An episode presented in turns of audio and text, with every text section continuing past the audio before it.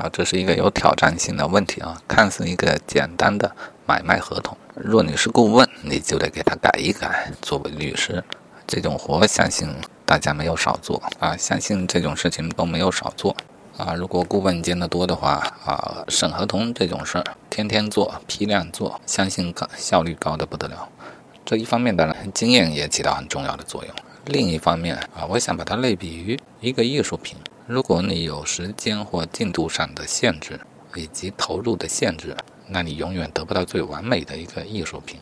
让我有了这样的感受，是我的一个朋友，亦师亦友啊，因为他已经执业多年，现在也自己办了自己的律所。我呢，才通过了法考，正准备走走这条路啊。那我当然要向前辈请教一下，他给了我非常明确的一个行动方案啊，方案就不在这里说了。然后我感觉啊，他就开始对我进行了魔鬼式的训练。呃，我主要是觉得这个题目相当的魔鬼啊，正如开头所说的啊，就是一个看似简单的买卖合同，让我审稿。我审出了几个自以为是法律上应当强调的问题啊，他告诉我这样的问题便不是干法律的啊，只要合同签得多，自己都知道，让我继续找，要找到这一份买卖合同当中的。关键问题、核心问题，而这就意味着这份合同里是有问题的了，而且看起来是大问题。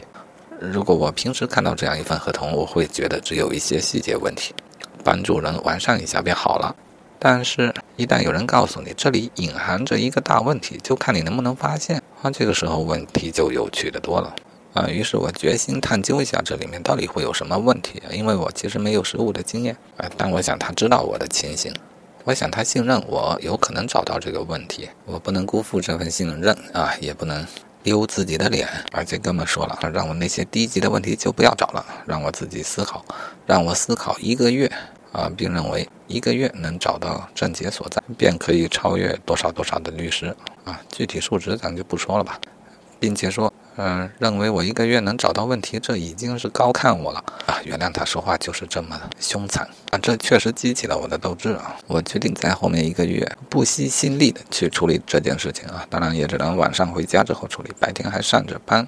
同时，我也相信啊，对于这个案例的研究，一定是会让我得到切实的成长，而且这种成长超乎了我原本的想象。他让我知道啊，一个律师可以为一个案子付出多少。也应该付出多少？它远远超过了我原本认为应当付出的时间和心力。其实道理也是很明显的。我认识许多画油画的朋友，他们不把自己称为艺术家，他们说他们画的是行画，呃，主要是临摹，画的单价也低。他们有一个问题：以什么价格接来的画呢？他也只想把它画到怎样的，画到一个相应的水平。假设一百多接了一张尺寸三六的油画，你指望谁又能不惜心力的去画好它呢？嗯，从商业的角度上来说，这样做、这样考虑完全是正确的。但是从个人成长的角度来讲，这绝对是错误的。嗯，我的画家朋友们自己也说，如果经常接的单都是低价位的单，画画的水平都要下降了。而其实画画的水平才是一个画家真正持久的一个生命力啊！这个道理呢，套到律师身上也是一样的。许多律师一开始工作啊，就在考虑案子的标的有多大，我能够赚多少，与之相应的我应当付出的努力是多少，他们是否对价这些问题啊，又有些考虑啊，为什么有许多人总是喜欢白嫖律师，光问不下单？嗯。这样的人，我便不给他服务啊！也有这样的思想啊，那其实也是一样的。从经济上来说，这想法也有正确的地方。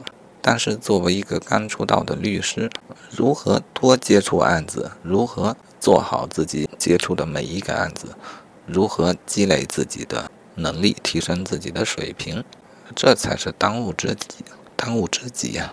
好吧，我就是这么决定的啊！我。现在四十岁，还过了一两年。现在出道当律师，我必须非常的着急。但我应当急在什么方面？应当急在获得积累。那唯一的方法就是认真的做好每一个案子，不要计较小的成本，应当着眼于未来。好吧，这么冗长的一段开场白，那我到底还要不要回到主题呢？好，我想另起一段录音吧。最近有点啰嗦啊，然后另起一段对于这一个买卖合同的案例进行思考和分析。他们未必有价值啊，但是我想把它作为一个记录啊。另外，对于我来说，录音已经成为了我的一种思考的方式，它帮助我约束自己的思想，使之不会太飘忽。嗯，最后它也有利于我将来回听复习，并得到新的提高啊。我觉得这是一个挺好的方法，也介绍给大家吧。